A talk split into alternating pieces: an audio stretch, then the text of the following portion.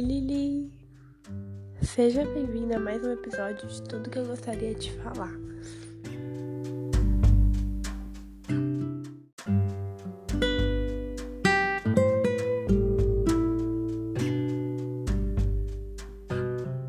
E hoje eu vou te contar uma parábola budista contada por Daisuchesu Teitaro Suzuki. Enfim, por um cara aí. E vou lá, ó. Tinha um estudante que ele tava frustrado. E ele procurou seu professor pra ajudar ele, né? Pra saber como que ele ia agir.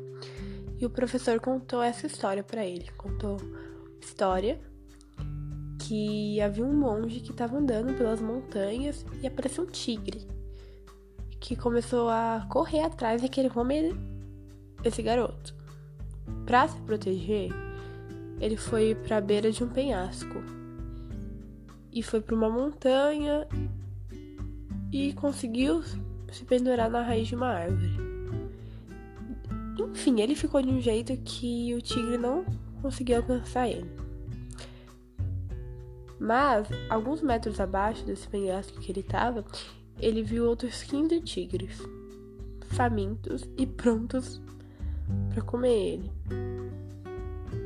E esse monge estava lá tentando se equilibrar, né?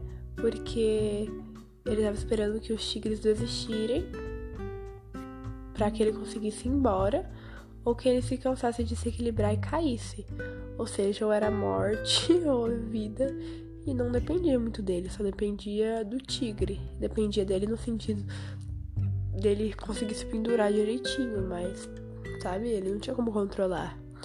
E para piorar, a raiz né, que ele tava se pendurando tava se arrebentando aos poucos. Então esse cara tava ferrado.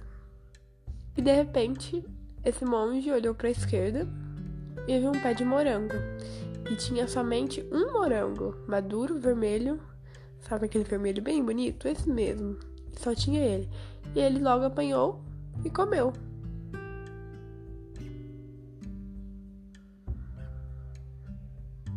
O estudante esperou algum tempo para que o professor terminasse a história, mas depois de alguns minutos ficou claro que ele já havia se encerrado. E o estudante disse: Mestre, não entendi. é muito boa essa história. O estudante ficou, como assim? Tipo, ele foi devorado? O que aconteceu?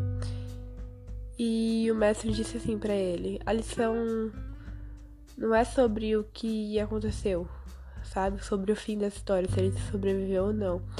Mas é sobre saber abraçar a experiência de estar vivo.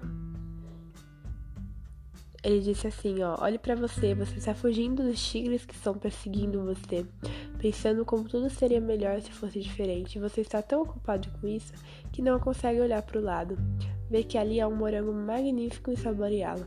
Você está experimentando a sensação de ser a mais afortunada pessoa do mundo pelo que está presente na sua vida hoje, ou você está sendo consumida pelo medo do que não está presente na sua vida, pelo medo do que pode lhe ocorrer no futuro. Ou seja, cara, ele tava numa situação horrível.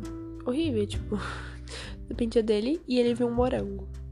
E ele só aproveitou aquele momento, sabe? Tem coisa que a gente não tem controle, mas a gente pode aproveitar o momento. A gente pode ver o que é belo no momento, por mais que a situação seja um caos, e aproveitar o presente sem pensar no futuro, porque o futuro daquele cara era a morte ou a vida. Mas ele só foi lá tranquilo, como seu moranguinho. E eu gosto muito dessa história. Porque me faz muito refletir sobre como a gente tem agido no nosso presente. A gente tá falando muito de presente ultimamente. E você acabou de passar por um luto, tá passando, né? Não acabou de passar.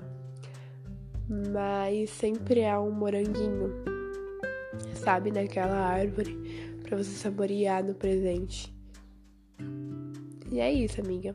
Eu amo muito você. Espero que você tenha gostado desse provérbio chinês. Chinês não, budista. Chinês de hoje. É isso. Amo você.